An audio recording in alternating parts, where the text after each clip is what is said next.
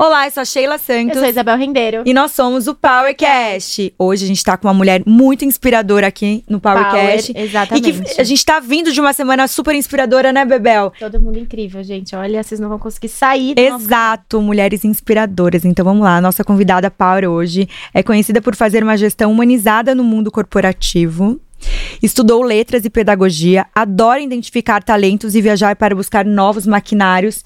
É uma das coisas que ela mais gosta de fazer na vida. Hoje ela é CEO da Liz, empresa na qual entrou em 1997, ontem, né?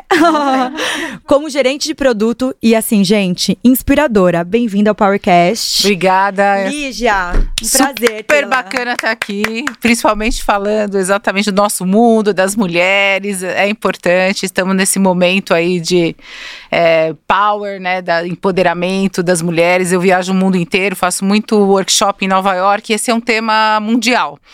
É, e é importante porque a, o equilíbrio é muito importante. E para equilibrar precisa pesar de um lado primeiro, né? Exatamente. É, isso. Não, a gente está muito feliz por você estar tá aqui, porque muito. a gente conhece sua história e a gente estava muito animada, porque a gente gosta que, para quem não conhece aqui, ainda que está chegando hoje, né, Bebel? São para pessoas que estão começando a empreender ou que já empreendem e que se inspiram nesse mundo corporativo que cada dia é um dia, né? Nessa loucura de, do empreendedor. Então, as histórias que vocês vocês vêm aqui contar são muito inspiratórias para todo mundo que está por aqui. É, o, o, que é legal da história é que realmente eu, eu adoro escutar podcast e, e exatamente por isso, né? Eu acho que eu consigo ser inspirada também sempre. A gente nunca pode parar de é, achar que não precisa de mais nada, né? O aprender é diário. E o podcast para mim hoje é maravilhoso. Eu adoro pegar o meu carro, dirigir, vou para Jundiaí, vou para lá, vou para cá e vou ouvindo meus podcasts. Ai, maravilhoso. Agora a gente tem o power nessa Ah, com certeza, com certeza, exatamente. com certeza. Eu até quero que você comece contando como que você começou a sua história dentro da, desse mundo corporativo? É, eu acho, vou voltar um pouquinho para trás, né? Eu, eu tive uma educação, um pai bastante pra frente. Hoje, inclusive, ele vai fazer 90 anos essa que semana. Incrível. E super lúcido, vamos dar uma festona aí pra ele. Que máximo. E, e ele sempre falava assim pra mim que é, ele tava me criando pro mundo e que eu tinha que ser independente. E que casamento na minha vida tinha que ser uma consequência e não um objetivo. Que incrível. É, isso eram palavras bastante né, desafiadoras. No começo eu não entendia muito, né? E, e aí depois eu comecei a pensar, eu me lembro da cena, eu tava no carro, ele tava me levando pra escola. Eu devia ter uns 15 anos, e um dia eu falei assim pra ele, mas pai, mas eu queria tanto ter um filho. Aí ele falava assim, ué, por que, que você não vai ter um filho? Ah, mas é que aí eu preciso casar. Aí ele falava assim, não. Se você tiver condições de criar o seu filho, você não necessariamente precisa casar para ter um filho, né? Incrível, ele já era fora Nossa, da curva dele. Ele era totalmente fora da curva, né? Incrível. né? E, e aí, o, o que que isso me trouxe para a vida? Me trouxe dogmas que não me retiveram, sabe? Que não me frearam, que não, não, não criou aquela... o não, né, o não da mulher. E eu acho que a, o que eu vejo hoje, ainda, né, ainda, eu vejo esse dilema da mulher de entrar para o mundo corporativo, de montar um, porque o empreendedorismo ele é do seu negócio ou ele é da sua carreira, né? E, e o que o mais pega não é a capacidade, a mulher é capaz de fazer qualquer coisa. Eu acho que é o grande dilema é, das escolhas, dos trade-offs, né? Então, é, eu quero ser a mãe, mas aí para ser mãe eu não posso trabalhar. Eu quero ser casar e aí eu não quero cuidar da casa. Aí eu quero é, ter um corpo maravilhoso, todo bombado, mas eu não tenho tempo para ir na academia todo dia. Então são, é, são esses equilíbrios que são os trade-offs que a gente tem que fazer. Não é fácil. Eu tive um burnout com 33 anos, Uau. bem feio, fiquei internada, torta, boca torta, não conseguia respirar.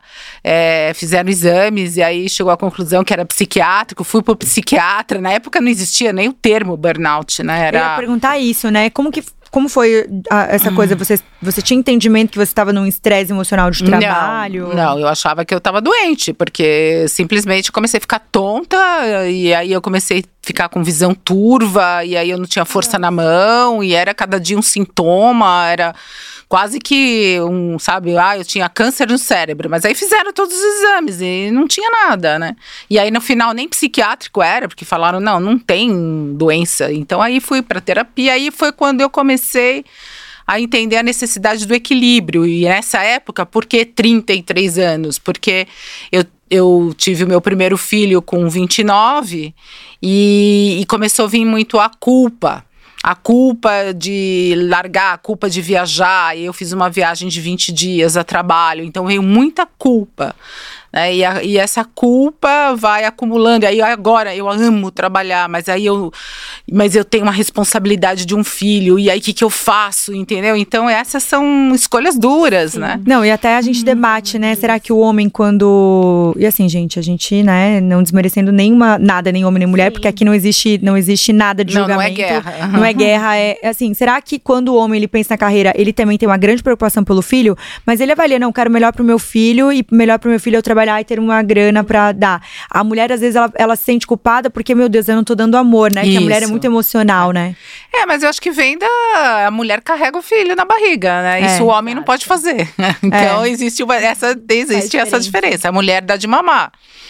É, a mulher é um tem o leite, absurdo, isso né? o homem não pode fazer. É, então tem algumas coisas intrínsecas do, do, da mulher, do feminino, né? E esse, esse, essa ligação né, do gerar a vida dentro de você, do dar a, o alimento da vida dos primeiros dias, ela gera uma ligação diferente do, do, do homem. Né? A gente não vejo a hora de ser mãe. não vejo a hora de ter esse debate aqui com mães. É. Que a gente tem mães toda hora aqui, mas ainda não cheguei nesse degrau. Mas é maravilhoso. Olha, eu sou casada há 37 anos. Que incrível. Então, com o mesmo marido. Boa. tá um adendo com o mesmo marido. É, e por opção, né? Não por obrigação, nem por querer estar, porque não, nem por precisar, mas por querer estar, né? Então é possível, é possível equilibrar. Tenho dois filhos maravilhosos, um mora na Califórnia, a outra é médica, acabou de se formar. Que delícia. É, então é legal isso porque a história chegou aí nesse momento e as coisas deram certos. Então, eu acho que, eu acho que é, é essa inspiração, né? Pra mulherada que vem aí, gente, é possível equilibrar. Agora, tem que fazer escolhas mesmo, né? Então, é... Não dá para, sabe, querer ser perfeita em tudo. Eu acho que é esse equilíbrio que tem que buscar. Quando você começa a se colocar uma uma perfeição, né, uma exigência muito forte com você mesma, aí você ou você desiste né? Ou você se machuca. Então, é realmente aprender a equilibrar, né? É, eu entrei na lingerie é, porque eu, na verdade, eu estudei bastante porque meu sonho era ter escola de línguas.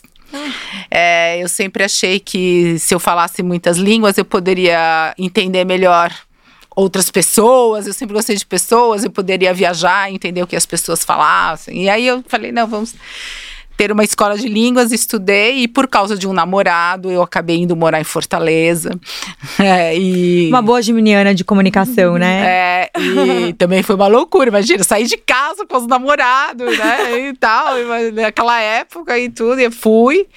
E aí eu fui é, trabalhando, né, tipo, cê, meu pai falou, você vai, você vai. Mas é. Faça a sua história. Faça sua história, né? E, e aí eu entrei na, numa, na Del Rio, que era uma fábrica de, de lingerie na época. E pra, na área de exportação, por causa das línguas, né? E comecei a trabalhar. E aí me chamaram um dia para apresentar uma coleção para uma comitiva de, de americanos. E aí eu apresentei, e aí falaram que eu tinha jeito para produto. Aí eu falei assim: ah, eu gosto de desenhar minhas roupas, meus sapatos, né? Eu gosto, até o sapato eu desenhava. A minha avó era uma costureira maravilhosa. Eu tenho uma tia italiana que tinha um ateliê de alta costura. Que perto massa. de Florença. Então tinha um pouco dessa, desse DNA, né? E, e aí acabei indo para o departamento de desenvolvimento de produto e fiz uma carreira bem rápida, meteórica, assim. É, comecei com linha praia, e foi um sucesso. Aí depois eu casei com o filho da minha chefe.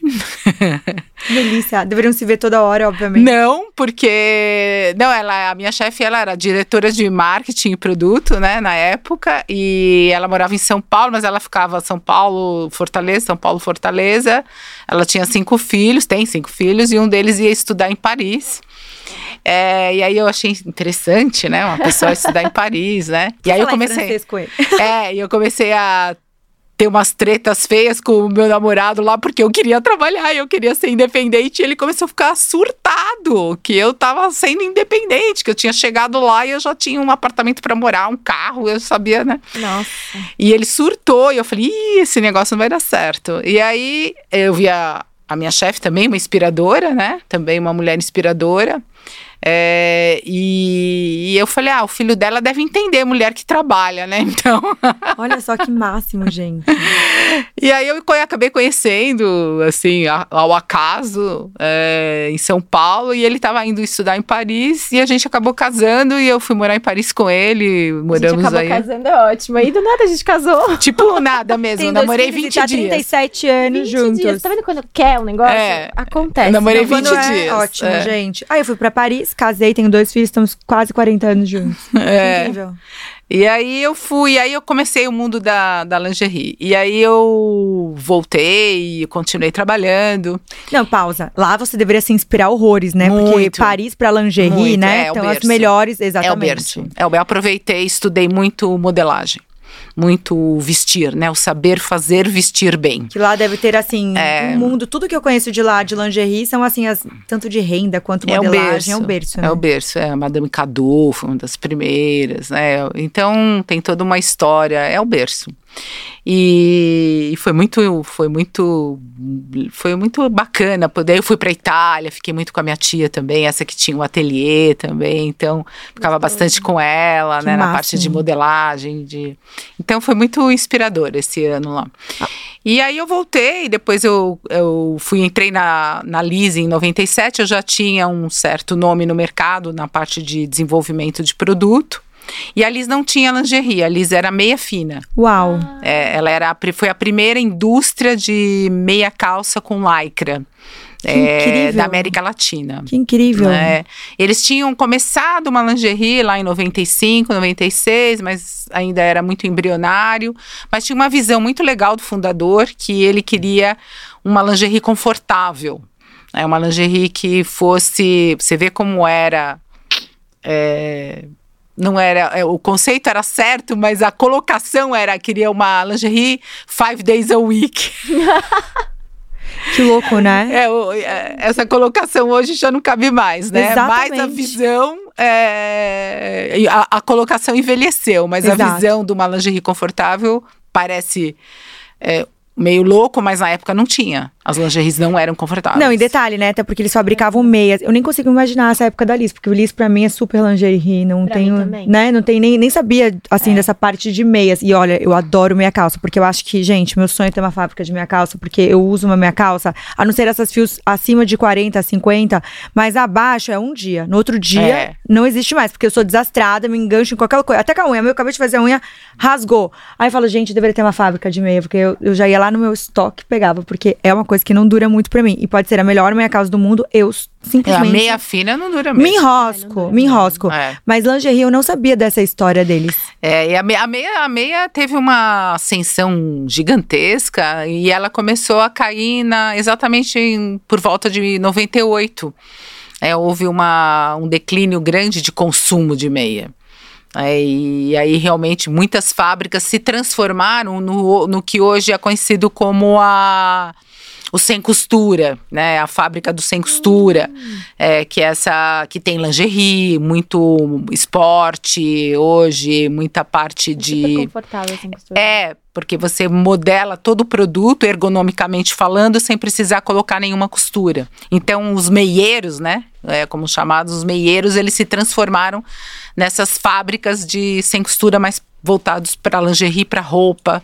Né? Eu muito, muito desatualizada, é tipo meio corte a laser, assim que. É, um, é não é corte a laser, é, é, é uma, é, uma fa, é uma máquina que faz um produto em tubos. Né? Então você fica sem costura. Depois você costura só assim a cava da manga, às vezes o decote, mas o resto da roupa não tem. Tem leggings hoje é, sem costura. Roupa de academia sem costura é ótimo. É. Não, adoro tudo sem costura, porque tipo, você não, não pega, né?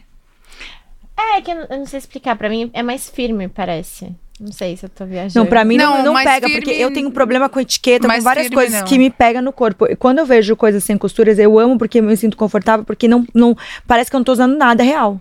É um Tudo. produto que sem revolucionou. costura, sim. Mas o de academia, não sei. Pra mim, parece que eu tô meio...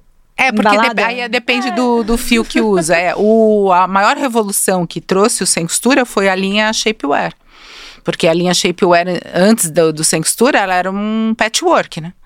Porque você tinha que costurar um monte de partes, para cada parte ter um bloqueio, né? Uma compressão adequada, e aquilo virava um patchwork absurdamente desconfortável e que com a tecnologia do sem costura isso virou uma, uma liberdade, né? uma transformação mesmo. Que até quando nós lançamos a linha da Liz, a Liz foi uma das primeiras marcas a lançar a linha Shapewear no sem costura, em 2004 nós lançamos e a gente, eu- exatamente eu coloquei um conceito de transformar sem deformar. Que máximo. Que era, que era o que propiciava e propicia até hoje. Hoje a nossa linha é feita com um fio BioBio, que é o Biotech biodegradável, né? Então ele é um fio com íons de prata, então ele é anti-odor, ele é anti, eh, antibactéria, ele é confortável, respirável. E aí eu acho que essa escolha da mulher, essa liberdade de escolha que eu gosto. né? E isso me encantou na lingerie exatamente por proporcionar uma liberdade de você querer estar bem do jeito que você quer. Então eu sempre fui peito pequeno, né, separado, é, mamilo saliente, é, bundinha grande, perna coxuda, pera, né? Celulite aqui, celulite lá. E aí, de repente, eu vi que a lingerie me resolvia. Sabe, a lingerie ela tinha capacidade de, é, de resolver aquilo que eu queria disfarçar e o que eu queria valorizar. Né? E aí eu falei, pô, se faz isso comigo, imagina, não é só comigo, né? Não sou a única pessoa no planeta que ficou satisfeita. Então pode fazer. E aí eu, eu entendi que com o desenvolvimento do produto da lingerie, eu conseguiria melhorar a autoestima da mulher. Eu conseguiria arrancar sorrisos, eu conseguiria deixar a mulher mais feliz com ela mesma, né? Sim. E essa foi a minha, o meu início, né, do, do- da minha paixão pelo desenvolvimento do produto, pela lingerie, que depois, é, montando a carreira, porque a- o meu envolvimento com a indústria inteira foi o que eu desenvolvo numa sala de produto não é o que chega na mão da consumidora. Né? A mão da consumidora passa por toda uma cadeia, né? Da indústria e da venda até, né? E aí eu fui me envolvendo na indústria, na qualidade, na venda, na venda para o cliente, depois na, na, na- no, em treinamentos com as vendedoras das lojas, gerentes das lojas, aí falando com a consumidora. Aí eu fui me envolvendo com tudo, acabei me especializando no marketing, no comercial, no industrial. é, e aí cheguei a CEO, né, hoje com a empresa inteira, e hoje o meu ponto principal é o produto ainda, porque ele é o carro-chefe, ele é o que propicia todo o resultado né, da, da empresa e as pessoas, e a gestão das pessoas. Que é uma das coisas né? mais importantes hoje, né, Bel? Muito, E muito É. desafiadora também, né? As pessoas. É, as pessoas. As pessoas sempre. A, a empresa são pessoas. E A venda também são, são, por pessoas. E eu gosto muito da visão que eu, eu sempre fui um pouco contra essa coisa de da porta para fora você é uma coisa e da porta para dentro. Eu ouvi aquilo, às vezes a gente até tinha que concordar, porque senão você não pode, né? Você- às vezes é bom não confrontar, né? É, e, mas eu falava, não, as pessoas são as pessoas. A pessoa, eu não posso ter um problema, sabe? O meu filho tá doente lá fora, mas aqui dentro da empresa ele não tá mais doente, entendeu? E como antigamente tinha umas coisas assim, Tinha. né? Absurdas. É. Você não podia nem contar, ah, alguém, aconteceu uma coisa trágica, mas você não podia trazer isso pra dentro da empresa porque você não podia mostrar que você tava frágil ou ausente. Era mal visto, É. era, era mal visto. E então essa, essa visão de que as pessoas são, a empresa é feita por CPFs, né? São, são é a união de CPFs que faz a empresa, né?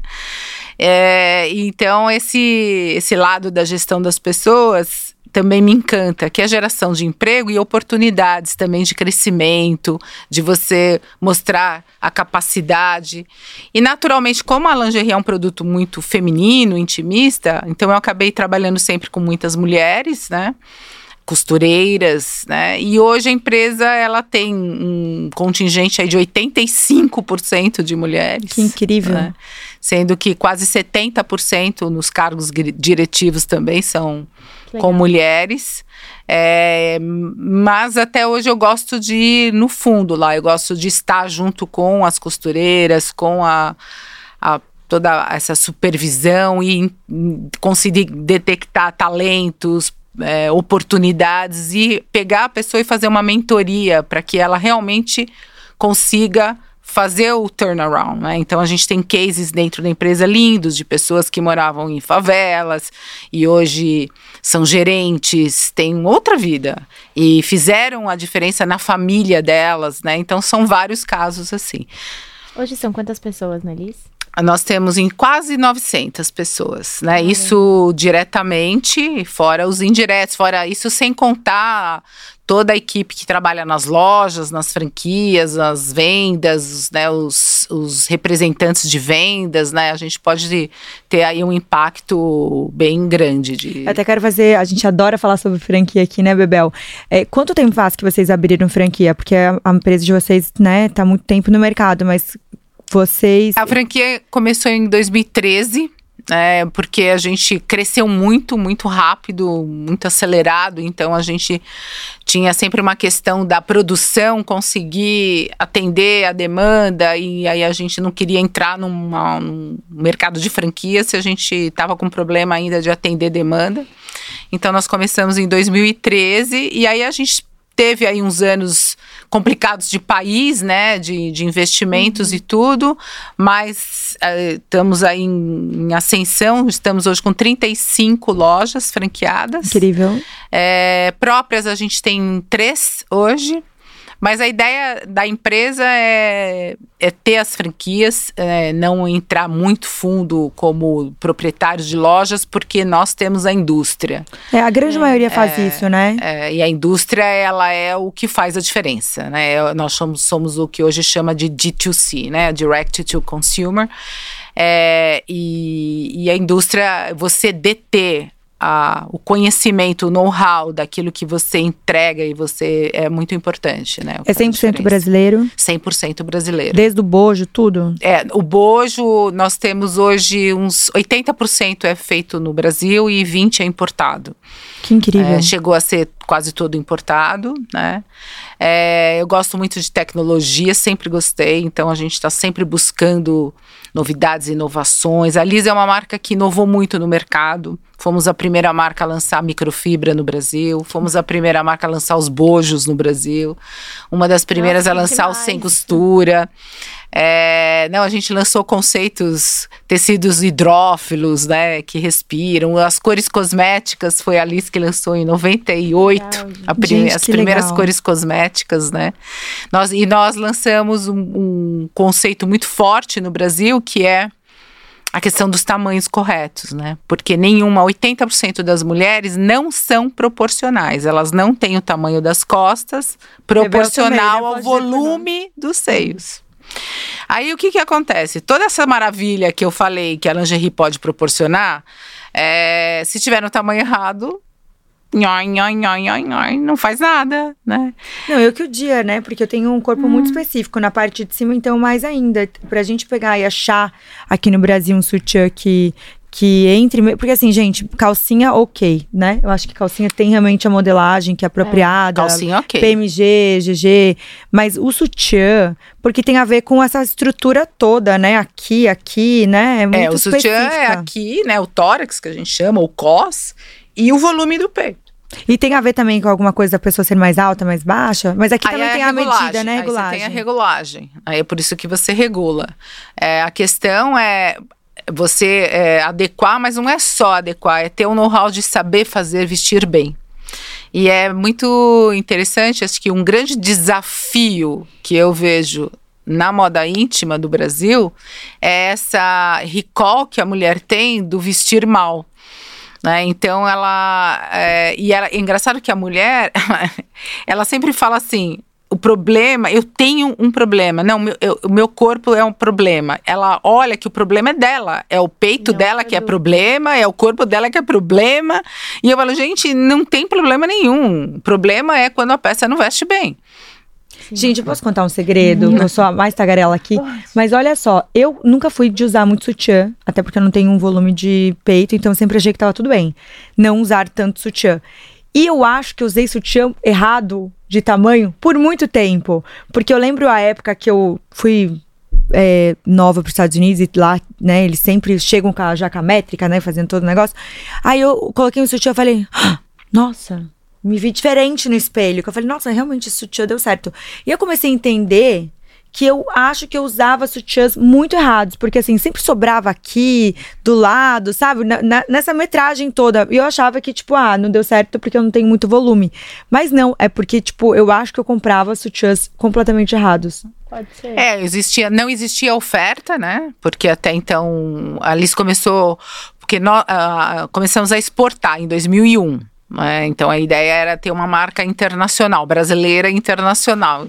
E na exportação, para grandes players, é, você tinha que ter a grade, usar A, B, C, D, Z, Ds, e para você vender. Então, então, se nós tínhamos para oferecer para fora do Brasil, por que não dentro do Brasil? Por que, que a mulher brasileira é, não podia ter um tamanho adequado e bom. Foi um, foi, foi um amigo meu falava que eu queria quebrar uma montanha com uma britadeira. Aí eu falei, tá bom, vamos quebrar a montanha com a britadeira, mas vamos oferecer. E ali tem uma história muito legal do, da consultoria FitSense, que começou em 2004 e depois em 2007, que a gente começou a fazer quiosques de degustação nos principais shoppings do Brasil é, com toda uma gama de tamanhos e as mulheres entravam no quiosque para experimentar o tamanho, tamanho correto né? E depois poderem ir a uma loja e comprar o tamanho correto. É, e por que, que a gente, que a Liz fez isso? Porque o lojista, na época, não eram lojas franqueadas, ele não queria comprar. Que lojista que queria sair de uma grade de seis tamanhos e ir para uma grade de 22 tamanhos? Nenhum. Nenhum. né? Então, só que, gente, para atender a consumidora, né? Então a gente fala de centricidade em consumidor e às vezes a gente tem que adequar o negócio para atender o consumidor. E isso foi um trabalho bonito da empresa de investir não só em desenvolver o produto, mas na logística, né? Sim. Da gestão do estoque, de tudo, onde nós implementamos o SAP.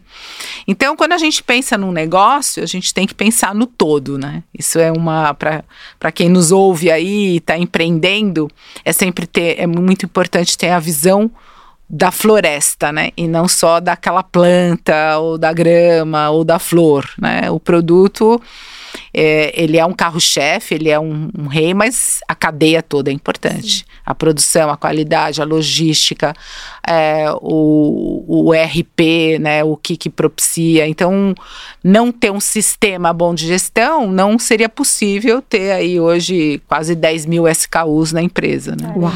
Bastante. Vocês têm é, loja online hoje? Temos, temos um site, inclusive está em fase aí de renovação, tá? Entrou no ar ontem o novo site, é, ontem entrou no ar a atualização do nosso site. É, temos da, o site entrou em 2018. Também é novinho, mas ele é bem bacana, bem, bem legal. E você acha que tem um, um desafio aí para a pessoa comprar online a lingerie nessa questão do tamanho que você estava comentando? Tem, é, nós temos um tutorial no site, é, nós temos vídeos no nosso canal YouTube é, que ajudam bastante, ajudam bastante a, a consumidora, a mulher entender né, como encontrar o tamanho, mas a gente, eu sempre bato o martelo que o ideal é você fazer uma consultoria presencial. É, sempre que possível, porque não é muito medir, é uma arte. Porque a, a medida é o seguinte: o tórax, ok. O tórax você mede a medida e acabou. Isso aí é matemático preciso. Agora, o volume do seio, ele é assim: o teu seio pode ser espalhado. Né? Ele pode ser um seio que você olha, nem é tão grande, mas ele é espalhado. A hora que você concentra o volume dele dentro de um bojo, ele é um outro tamanho. É, quando você mede aqui, você tem uma consideração do tamanho das suas costas também, do seu dorso. Então é muito difícil medir dar certo. É uma, é, eu falo que o encontrar o tamanho correto do sutiã não é uma ciência, é uma arte. É uma arte de você realmente, porque aí você tem que cruzar o tamanho, o tipo do produto, adequado ao seu biótipo do seu seio, e as várias ocasiões. O sutiã que você vai correr, né? Ou o top que você vai correr, não é o top que você vai usar, sei lá, para trabalhar, ou aquele que você vai usar para sair, ou aquele que você vai usar para sensualizar, ou é, são, são, são as ocasiões também. É, é, é, é, é, um mundo, é um mundo muito parecido com cosmético. Sim, tem que com a linha de tratamento. Né? É, o creme é hoje, né? Quantas é, particularidades e coisas que Particularidades, né? O poro aberto, a pele não é mais pele seca, oleosa, é pele seca, semi-seca, é poro aberto, poro fechado, é o T, é a, a, sombra, é o vegano, é o não vegano, então é, mas é muito parecido, é uma compra intimista. Eu não sei que creme você está usando. E você não sabe, quer dizer, aqui sabe, né? É, não, não, sutiã, eu ia sabe. falar assim, a gente não sabe que sutiã, né? Vocês vendem um produto que não é visto. E? Até vou fazer uma curiosidade, né, Bebel? Quais são os produtos, os dois, três produtos que vocês mais vendem? Nós temos produtos na linha de 1999 Uau. que continuam na linha, que, que até incrível. tem uma lenda na fábrica que eu tento matá-los mas eles não morrem. É, é, que a gente vai atualizando o produto. A gente tem um conceito de, de continuous improvement. Então a gente vai atualizando o produto. É, e a gente tem hoje uma, um, uma categoria de que a gente chama de essenciais, que são as lingeries sem renda, sem adorno, é, minimalistas, com muita tecnologia. E a gente tem uma categoria chamada collections, é, que são as, as lingeries com renda, mas nunca deixando o conforto é, para trás, sempre. Mesmo a nossa renda, ela é muito confortável. Os carros-chefes ainda são os produtos essenciais, é, que é muito hoje o lift mudou, né? Teve uma época que era o push-up, é. que aproximava e aumentava. Hoje é mais o que realmente dá uma modelada no seio, é, dá uma disfarçada em mamilo, mas ele não é mais aquele que coloca tudo para frente, aumenta muito o volume. Hoje existe uma tendência mais para esse lift. E é muito interessante porque tem aí uma militância abaixo a bojo, abaixo, abaixo bojo, e o, tem quase 90% da venda é com bojo. É, então, é, os números não condizem muito com o discurso. Mas, de qualquer forma, o que eu acho mais bonito é dar liberdade de escolha. Eu não gosto muito. Até a gente fez um debate bastante interessante essa semana da campanha Lisa Abrace o Seu Corpo. O que que a gente. Interessante, né? É, na verdade. Necessário, a... né? As pessoas se amarem. Isso. É. E aí a gente fez uma discussão o que, que é body confidence, o que, que é body positive, né? É, porque, ah, você usa bojo, então você não gosta do seu peito, ah, você usa uma bermuda redutora, então você não aceita o seu corpo. Ah, você. E, na verdade, eu não acho que é. Eu acho que é você estar tá bem, é você se sentir bem. E eu quero usar uma bermuda que disfarça minha celulite. Qual o problema? Eu me sinto bem com ela. Eu, me, né, eu posso vestir minha calça branca justa e me sentir gostosa. E qual o problema? Né, de eu estar tá usando a bermuda? Ou não quero, hoje eu não quero usar nada. Ou, né, ou quero usar um topzinho, nada. Então eu acho que é esse, esse tá bem, é tá, tá feliz com você mesma. Aliás, gente, tudo que é de meia calça é delícia, né? Tanto eu sou a louca da minha calça, mas também sutiã de meia calça é uma delícia. Aquelas é calcinhas de meia, de meia calça, sabe? Também é uma delícia. Gente, eu adoro meia calça, em tudo. É, você gosta do sem costura, que é o que eu vou falando da lingerie. Ah, é, é uma delícia, é muito confortável. Sutiã de meia. Não, você pode usar em casa, é uma delícia, é uma delícia. É que a, a, o sutiã de meia, ele marca. Eu acho que é por isso que você não deve gostar tanto. Mas eu é. adoro, tipo, pra eu usar. Realmente não uso. Não usa. É, eu adoro, eu adoro calcinha sutiã de meia. E meia calça muito, eu uso muito a meia calça. Eu não consigo usar sutiã. É o. O o Não, eu tenho sutiã, mas 90% É que do você meu tem- tempo eu não tenho. você tem o seio pequeno, tudo É. tal, mas você tem muitas mulheres hoje que o seio não tem nada a ver com idade, hein? É muito interessante também essa relação que as pessoas fazem que seio grande está ligado à idade ou à gordura. E não tem nada a ver. Não, não mesmo. Você tem muita mulher magra com seio grande, mulher jovem com seio grande, velha com seio pequeno, não tem nada a ver. É, e, a- e as mulheres que têm um seio mais pesado, elas precisam do sutiã. É, afeta as costas. Precisa, coluna, né? né? pra- não só as costas, como a saúde das mamas. É, o sutiã tá ligado à saúde da mama. É, tá ligado a ter dores, a displasia mamária, né? Então o tamanho correto entra aí também, entra na saúde, porque se você usa um sutiã de aro, com aro, no tamanho errado, o aro incomoda, ele, isso faz mal à mama. Então, às vezes, também a mulher fala assim: ah, eu não gosto de aro, não gosto de aro porque eu uso o sutiã errado. Né? Experimenta um sutiã perfeito no tamanho correto e todas essas esses paradigmas, né, esses mitos, eles vão por água abaixo, né?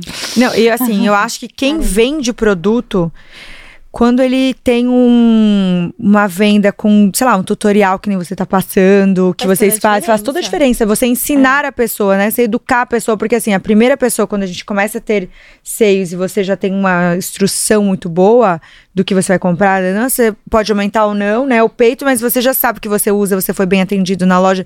Eu acho que é uma coisa bem de educação mesmo. Hoje vocês trazendo toda essa comunicação dentro, olha, você quer comprar um sutiã nosso, tá lá a comunicação no YouTube, que é uma coisa que antigamente não tinha. Não. Né? Então hoje vocês trazem uma qualidade para cliente de vocês que ela, meu, eu quero comprar na internet, peraí, deixa eu ver como é que tá. Daí entra lá, já, ela mesma já se resolve. Isso é incrível, né?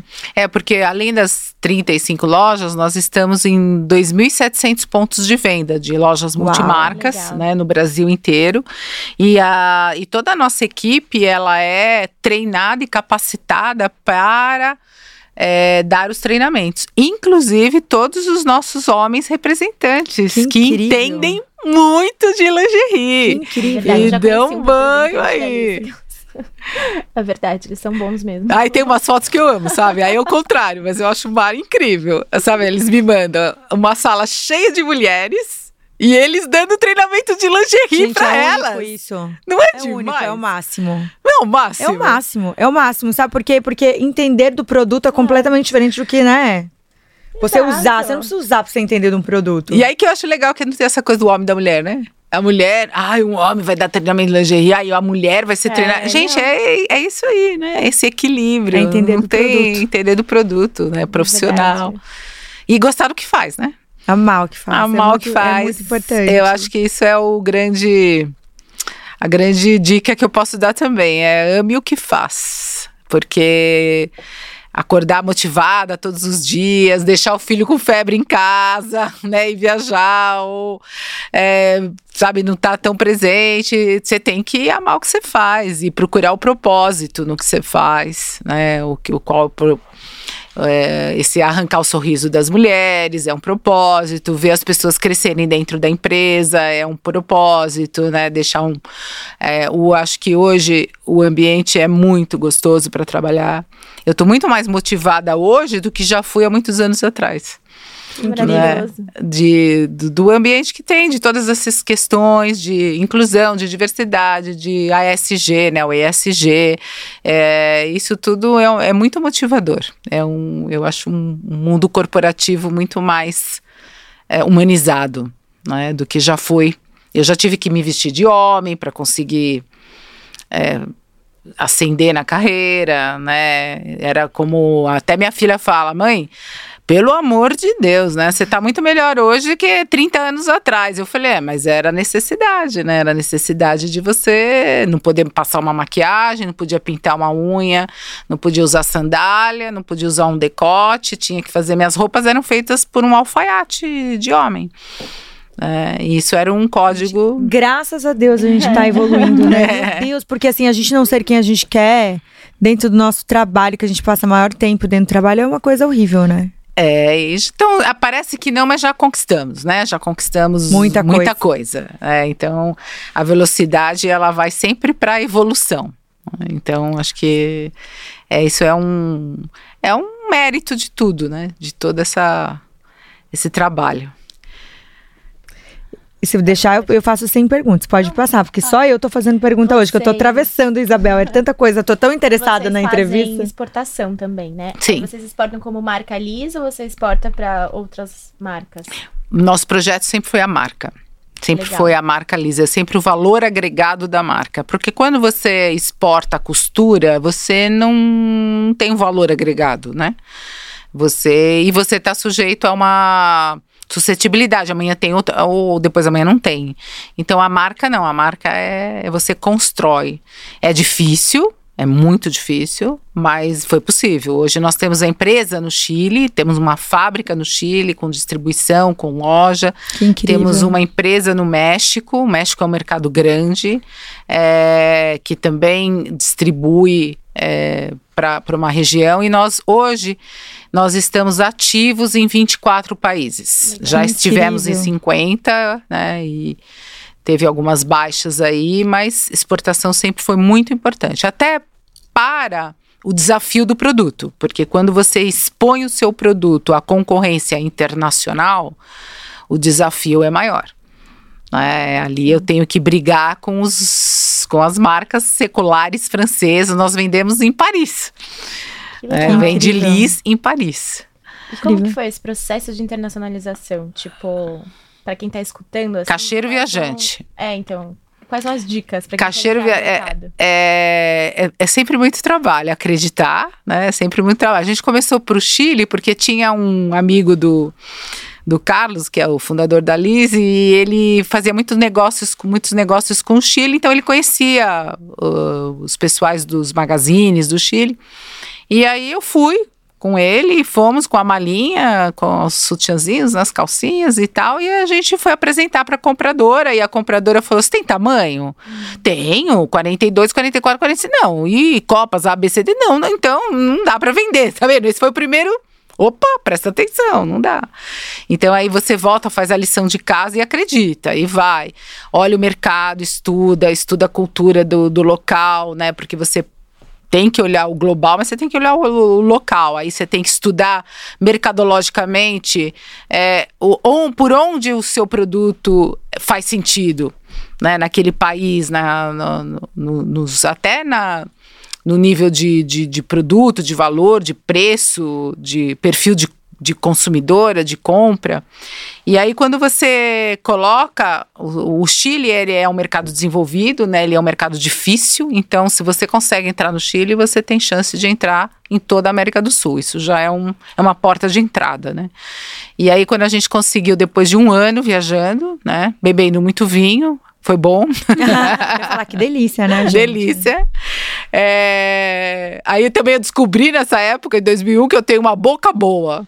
né? E aí comecei a me interessar muito pelo mundo do vinho, que eu amo. Não, até é bom que a gente. boa, é. Bebel, a gente tem até um presente pra te dar. Vamos lá. Nossa. Nossos patrocinadores é.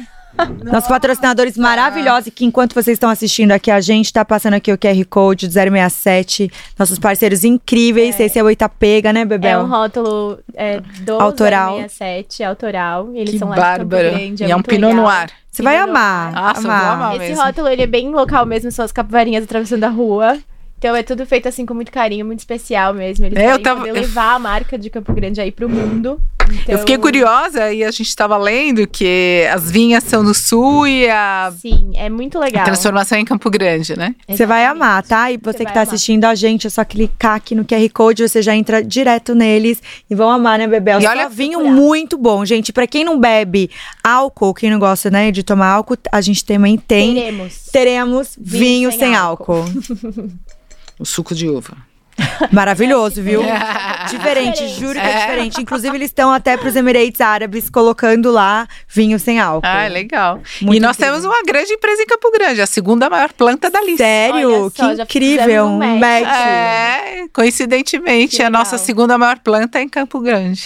Não, É. Campo Grande, gente, é incrível. A Bebê, a gente foi lá fazer uma imersão com Foi, 067 ia e ficar ficou apaixonada. Ah, É. quando eu for pra lá, eu vou ver se eu Vamos. consigo visitar. Vocês vão porque amar. eu vou sempre pra Campo Grande. Nós vamos vai amar. amar. Então a gente já vai, vai, já Já vai comunicar. convite. É, já tá convite, ah, gente. que legal, amo. A vinho, lingerie, Tem- roupas boas. né? Obrigada, tem tudo um match perfeito, E gente. também pra falar a novidade, né? Que a Liz começou lá com meia, depois virou lingerie. E desde 2012 a gente começou a pôr pezinhos em outros lugares. Aí, aí conta um pouquinho, né? É. É, a gente é, começou com uma linha que nós começamos a chamar de loungewear.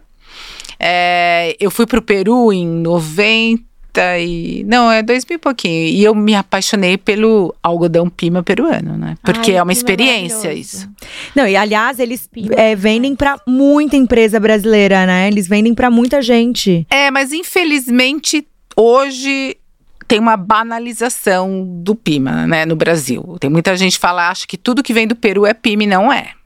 Né? Fica a boa dica, observação. É, é uma observação, né? E tem uma banalização aí que eu, eu não acho muito correta. É aquele marketing é, meio barato, meio, né? Que não é verdade. né? Porque o algodão pima, ele é uma pequena região do Peru que, que tem as condições climáticas ideais. É um presente de Deus, né? É, e é específico, são fibras longas, ele tem um brilho natural, é uma produção limitada, inclusive é cotado em bolsa, né? Uau. É, ele é comparado somente ao algodão egípcio, que aí o algodão egípcio tem as mesmas características, mas foi muito derivado para a indústria do cameba, né? De cama, Mesmo. toalhas, lençóis, né? É, e o pima peruano foi mais para roupas. Mas é uma experiência, né? Não dá para descrever a sensação do verdadeiro pima. É uma experiência. E aí eu fiquei apaixonada e resolvi lançar uma linha é, com a marca Liz, feita por nós, modelada por nós, mas com a matéria-prima algodão pima peruano, a gente que lançou em 2012. E aí essa linha se desenvolveu bastante, hoje ela é a Liz Easywear, que é uma linha de roupas essenciais. é, sabe aquela camiseta branca maravilhosa, preta, que você tem que ter, que sempre faz falta, sempre tem na Liz. É, tem uma linha de, de dessas partes de cima, de camiseta mais fininha, mais grossinha, canelada, lisa, nas cores básicas. É, temos também, desenvolvemos um tecido aí no Brasil, inovador, que é uma mistura de uma microfibra de viscose é, sustentável, que é o Ecovero, é, com poliamida, que aí dá uma durabilidade grande ah, e é super fresco também. Então é uma linha muito gostosa, muito linda, prática, que compõe o guarda-roupa da mulher. né? Até você consegue usar ela pura ou compor o seu guarda-roupa. Porque a base da Liz é conforto e bem-estar. Então, toda a nossa preocupação sempre está aí. E aí, recentemente, aí nós lançamos a linha Sleepwear, os pijamas também, com a Eu matéria-prima. adoro com, pijama, gente. com- adoro. Eu também adoro. Sou louca com pijama, adoro. Também. E recentemente o Baby nasceu em 2019, passou pela pandemia. Nasceu, entrou a nasceu pandemia. na pandemia, que é a linha Beachwear. Uau! É, o nosso. É uma linha que. Na verdade, foi um pedido das consumidoras, né? Porque as consumidoras escreviam assim: não é possível que eu passe o ano todo usando meu, meu sutiã no tamanho correto e quando eu vou pra praia eu tenho que usar alguma coisa errada, né? E aí, com esse pedido, nós fizemos a primeira linha praia do Brasil, que tem os tamanhos adequados, Que que, unem as costas com o tamanho do seio e consequentemente, valorizam, né, o corpo, valoriza muito o seio, e aí tem várias partes de baixo, a gente fez várias coberturas, Que legal. né, porque aí também tem a, a mulher que quer cobrir mais, menos, né, o bumbum, a barriga, ou, né, ou nada, e a parte de cima com os efeitos que a gente sabe fazer, né, de levantar, aproximar, ou disfarçar, reduzir, é, com bojo, sem bojo, e veste perfeito, e Como que reduz? Agora veio. reduz. Redu- É uma técnica de modelagem Que máximo. que você reduz o seio sem deformar. Que máximo. Legal. É, é, a Liz é especialista nessa, nessa linha. E não é só a questão do reduzir, né? O, sutiã que reduz, ele também tem uma capacidade grande de sustentação. né? Então, para seios pesados também, ele é muito importante. E, e, tem um negócio bacana também é, que eu vejo. Eu gosto muito de estudar o comportamento da mulher, né? A mulher é uma, uma coisa fascinante. Ela sempre tem os desejos, ela acha que o problema tá com ela, tá. Então é uma, você conversa com a mulher, você tem ideias, né? É impressionante. E ela, e eu tenho uma coisa assim que a mulher hoje é, que tem o seio grande, ela raramente usa um sutiã com renda, de renda, ela acha que não é legal. E na verdade, não é que não, é que é não, não há uma oferta de sutiãs com renda para seios grandes que vista perfeito. É, porque a questão é o vestir perfeito. Então ela já entra na loja, nunca pede porque ela acha que não existe, que não é possível que o problema é com ela. Porque ela que tem seio grande. Quando não é o produto que tem que se adequar à pessoa, né? E não a pessoa que tem que se adequar ao produto. É, e a gente hoje nós somos especialistas em seios grandes, em seios pesados, em seios mais Legal. flácidos, né?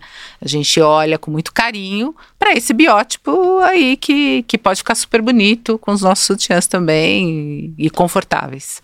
Vocês têm também uma linha tipo pós-operatório, essas coisas? Ainda não, ainda não. Ainda não, não entramos nessa. A gente tem produtos indicados por médicos para pós-cirurgia de seio. E, é, temos vários que são receitados mesmo, né? Legal. Mas eles não são concebidos especificamente para esse fim. É. Ainda. Ainda. Ainda. Ainda. Legal. Gente, quanta pergunta. Eu quero perguntar sobre sustentabilidade, né? O que vocês fazem nessa, nessa parte sustentável? É, a gente sempre gostou mesmo antes de virar moda, né? E, e, a gente leva muito a sério. Nós já fomos uns pioneiros, nós montamos um comitê de sustentabilidade dentro da empresa. Para liderar esse comitê, eu chamei uma bióloga especialista é, no tema, com trabalhos, inclusive, premiados na ONU, é a Ângela Garcia.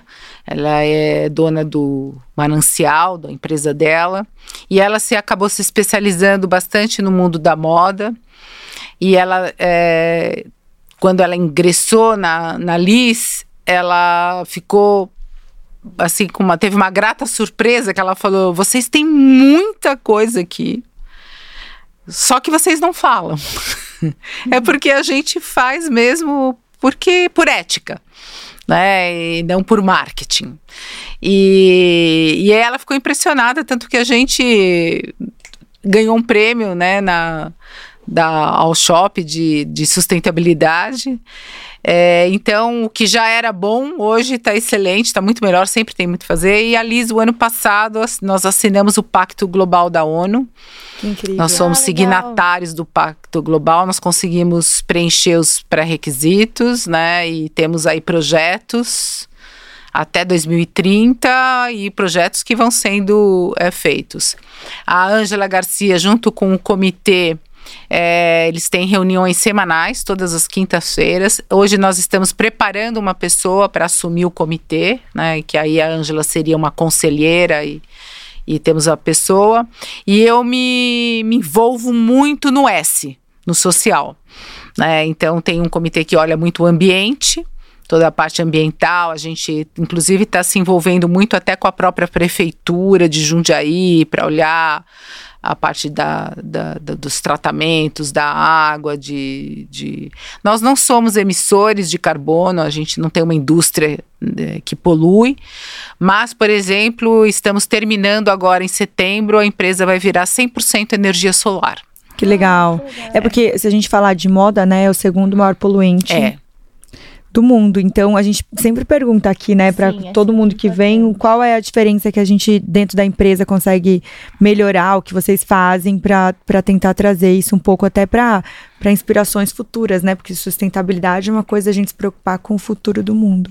Mas você sabe que para melhorar precisa ter um olhar diferente do consumidor também. Na parte de reciclagem também, né? Na parte de reciclagem, na parte do olhar do produto, porque é, o tecido mais durável, assim, se você olhar uma durabilidade, aquela uh, uniformes, por exemplo, é poliéster. E aquele poliéster que é o mais poluente do planeta. Porque tem plástico. Leva 200 anos para degradar. Então, é, você tem que ter um olhar diferente. Então é, eu tenho que fazer um trade-off, né? Eu tenho, vou usar uma fibra biodegradável um, ou até um próprio algodão que já é biodegradável por, natura, por natureza ou uma poliamida. Ela, a durabilidade não é tão grande quanto um poliéster mas ele não, não polui, Sim. né? É, o, o, hoje ainda as matérias primas é, sustentáveis, realmente sustentáveis, né, para valer, é, elas têm um custo mais alto.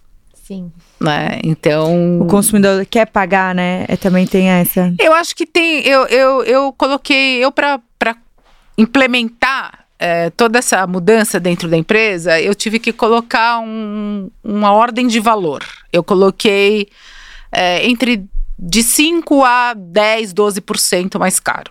Eu acho que se um produto, eu, como consumidora, se você falar isso aqui não é sustentável, isso aqui é sustentável, custa 10% mais caro, eu acho que é um valor agregado que vale. Agora, quando você falar isso aqui custa o dobro, aí realmente é. o consumidor fala, gente, mas, né, ou 30%. Eu acho que aí não. Então, acho que é legal a gente dar ordens de valor, mas vai fazendo, né? Vai, vai, vai colocando, vai implementando, não deixa de fazer, né? E a gente tem hoje na LIS 90% dos tecidos são biodegradáveis. É, nós somos agora, vamos, estamos lançando as calcinhas 100% biodegradáveis, com os elásticos, né? Nós desenvolvemos os elásticos biodegradáveis. É, o que não é biodegradável é sustentável, ou seja, vem de uma cadeia mais sustentável. É, lá existe toda a reciclagem do nosso lixo, o tratamento das nossas sucatas, é, isso já é do, dentro do processo produtivo, conscientização dentro das pessoas, até para que elas levem essa consciência para suas casas.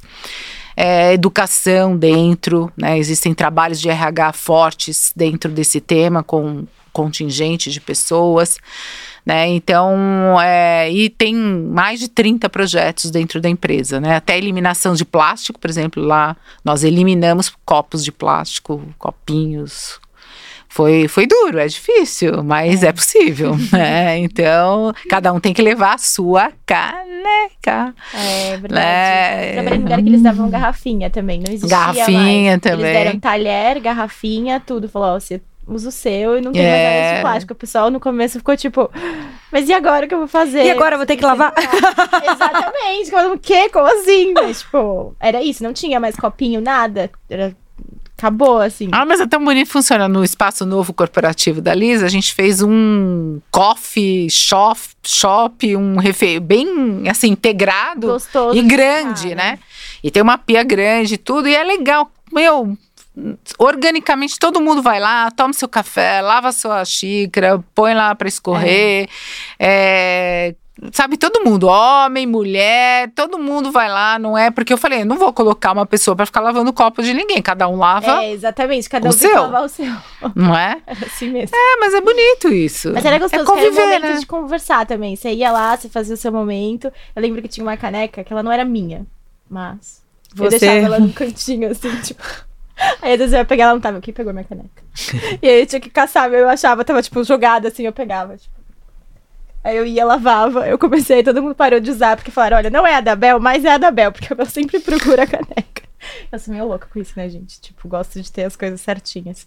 E aí eu tinha a minha caneca. Eu era a única que tinha caneca. Todo mundo tinha a garrafinha e eu tinha caneca. Caneca, eu gosto de caneca doida. também. Eu, eu também adoro caneca. Lá no adoro. escritório tem várias canecas. E a minha caneca é minha caneca. É, também. Às vezes eu.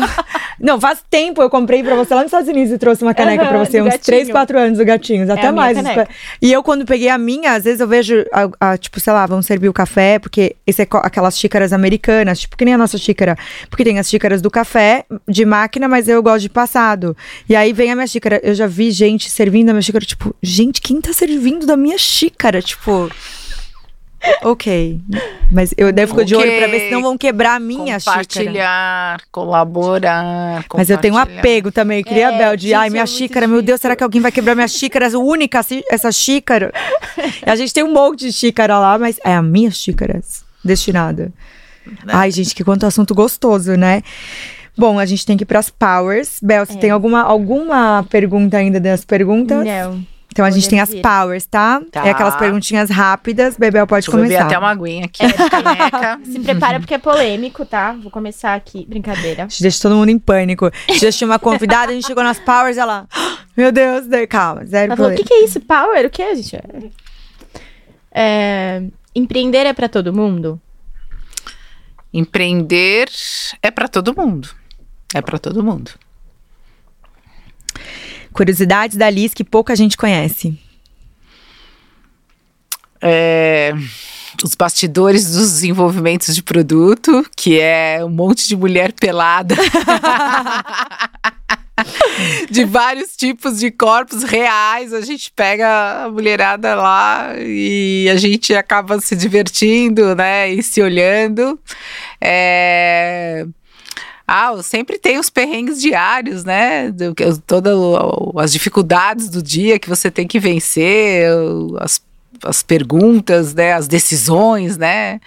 É, tá preparado para resolver com com equilíbrio, né? Sem, sem comunicação agressiva, sem nada violento e desenvolver as pessoas, né? A gente tem um ambiente gostoso de trabalhar. Eu acho que essa é uma curiosidade de Alice, de quem não está lá dentro, mas é bom, é um ambiente muito gostoso. É um ambiente alegre, leve, onde todo mundo se expõe, chora, não chora, conta seu, as suas agonias pessoais também. É, e isso é um, uma cultura que vem de cima para baixo. Ela, Incrível. É, ela é de cima para baixo, desde o fundador, passando por mim. Então, é uma empresa gostosa. Bom, como a Liz identifica talentos? Talento para mim vem primeiro quando você identifica uma pessoa que tem aquele engajamento, envolvimento e vontade. Né? Porque tudo parte. Por que, que empreender é para todo mundo? Porque parte da sua vontade de querer fazer.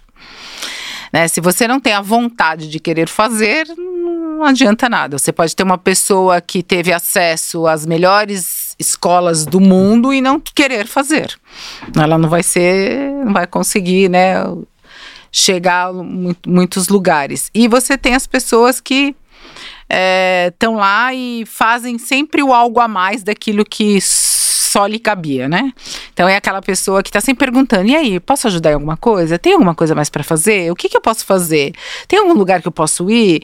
Nossa, ai, a, a, a primeira. A, alguém pode ajudar sexta-feira na Black Friday, por exemplo? Né?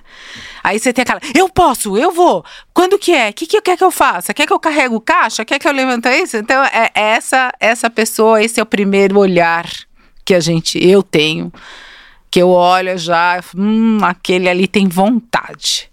E aí quando você pega essa, esse primeiro, essa primeira faísca da vontade, aí você começa a conversar com a pessoa e você começa a detectar quais são os talentos dela. Ela tem talento com números, ela tem talento com, com liderança, ela tem talento, às vezes, uma habilidade manual, uma habilidade técnica. Então, qual que é o grande, né, a habilidade dela? E aí você pega e a, o que que ela gosta, né? Porque eu posso ter uma uhum. habilidade técnica, mas eu gosto de, de liderar, ou eu posso ou às vezes eu gosto, eu tenho uma habilidade, mas eu gosto de números. Eu, na verdade, o que eu gosto mesmo é de fazer planilhas de números. Então, eu acho que você pega a habilidade, o querer fazer, a habilidade, é, o gostar de, e aí você desenvolve.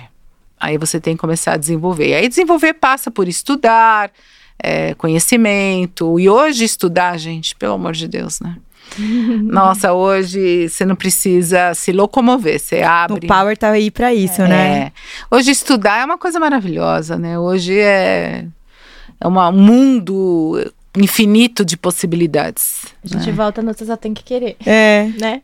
Não, Bebel, não Sim, parece pô. que a Lígia estava com a gente antes? A gente está debatendo, tá curioso isso, meu. Sério, a gente tava é falando sobre isso, é muito né? incrível isso. Porque antes eu acho que tinha uma questão muito forte com o acesso, né? Hoje, hoje já não. Eu acho que a base, sim, eu acho que a educação fundamental, ela é um desafio, né? Ela é o grande ali no começo, ela é um desafio, mas o desenvolver, o desenrolar, ele depende muito da autodisciplina.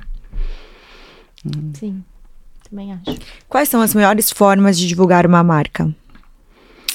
É, primeiro oferecendo um produto é, maravilhoso, né, que, que na verdade entrega o que, o que espera. Eu sempre coloco que você tem uma expectativa com cada marca, né? Com cada produto você tem. É quando, é quando você vai almoçar num bar da esquina, né, um PF, a sua expectativa é uma. Quando você vai jantar num restaurante mais requintado, a sua expectativa é outra. Né? Então é essa, é, qual é a expectativa? E você tem que entregar aquilo que você promete.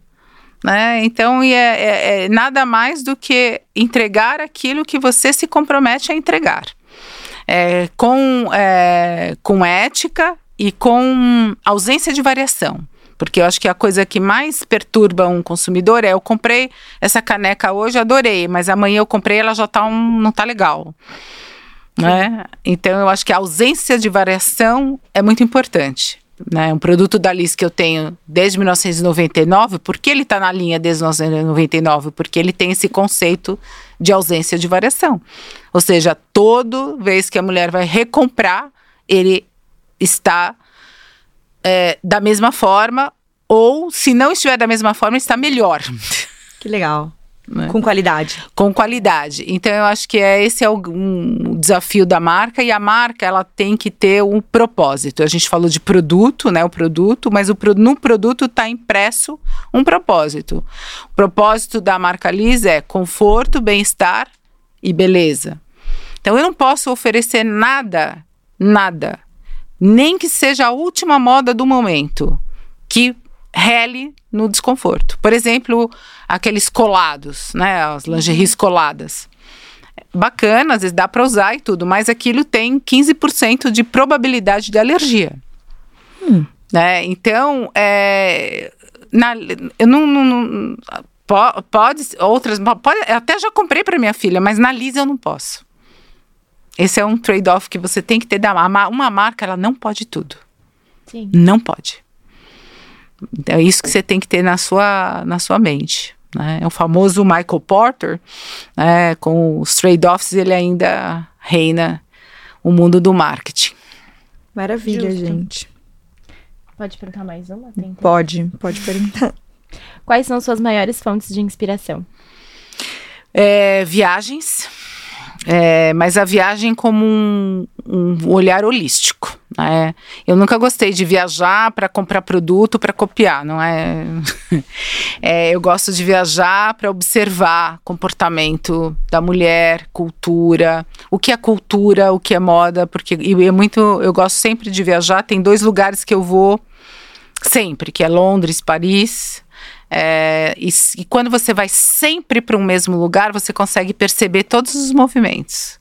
E aí você consegue detectar o que é cultura, o que é moda, o que é uma moda que muda um comportamento, o que é uma moda que é passageira. É, então, aí quando você começa a detectar, e aí você começa a buscar ideias para aquela mudança de comportamento, para aquele contexto, né? E, e, o, e você e quando você vê um comportamento, por exemplo, vou dar um exemplo disso. É, em 2015, 2014, 2015, eu comecei a ver é, aquela coisa do sapato parecido com tênis. Né? Era, sabe, aquele Oxford com sola uhum. de borracha. Né? O, às vezes até aí a Dior foi para um fez um sapato de salto alto que o, o solado era de tênis, né? Isso lá em 2000, acho que 2016, né? E aí você começa a ver não a nova iorquina que sempre usou tênis na rua, mas carrega o sapato na, na sacola, na bolsa, né? Porque aí é cultura, por isso que eu falo que é cultura o que é tendência. Você via lá na francesa, a francesa usando tênis com uma saia, opa, que que é isso? Ô, ô, ô, ô. Né? Então você começa a ver uma invasão de tops no mundo da lingerie. Então você vê o movimento athleisure que começou. Isso é uma mudança, isso é uma tendência comportamental. E ali, nessa observação, nós lançamos em 2016 e patenteamos, né, e registramos o nome Sutop, que é um sutiã que parece um top ou um top que tem uma estrutura de sutiã por dentro. Que legal. Que é hoje um dos carros-chefes, né? Como estrutura de produto. E ele foi inspirado numa, num comportamento. Vou conhecer o Sutop, gostei. É, ele. Eu adorei o nome, gente. É, mais por aí. É, e ele é, maior, ele é registrado. Então, essa, essa viagem com essa observação, né? Eu gosto de observar comida, é, gôndolas de, de iogurtes, de cosmético. Cosmético é muito também inspirador. Então, quando você olha o, o todo e você consegue traduzir com a sua, o seu know-how em algum produto que é que viram porque você pode atender um desejo ou criar um desejo. Né? O produto ele tem essa, essas duas mãos, né? E não tem medo de arriscar. Encantada. Encantada. Encantada, infelizmente acabou. Lígia, é. que presente você aqui hoje. Passa é. suas redes sociais, a sua, da Liz, como, onde encontra vocês. meu é Lígia Bonamite, né? É o Instagram. A da Liz é, é Liz Lingerie. É, e tem o. Aí a gente tem Instagram, TikTok, Facebook, é, YouTube. Temos, estamos sempre aí. Ativos. Legal, muito obrigada e você, pela sua presença. Obrigada muito. a vocês. E você Acho que, eu tá falei muito, a gente, né? Não, a gente é. adora, né? A gente tá aqui aula, né, gente? Acredito que vocês também. Pra é. escutar tudo que você tem pra falar. Exato. Não, e podcast. Por mim, estaria mais informações ainda, né, Bel? Porque Exato. a gente ainda acho que faltou coisas aqui. E você que tá assistindo a gente, compartilhe, se inscreva no nosso canal. Ativa o sininho, deixa os comentários aqui. Comenta, manda perguntas. E vamos beber o vinho, um né? Vamos beber o vinho. Beber o vinho. gente, muito obrigada por você estar aqui hoje. Compartilhe com todo mundo. Até a próxima. Até a próxima. Um beijo. Tchau.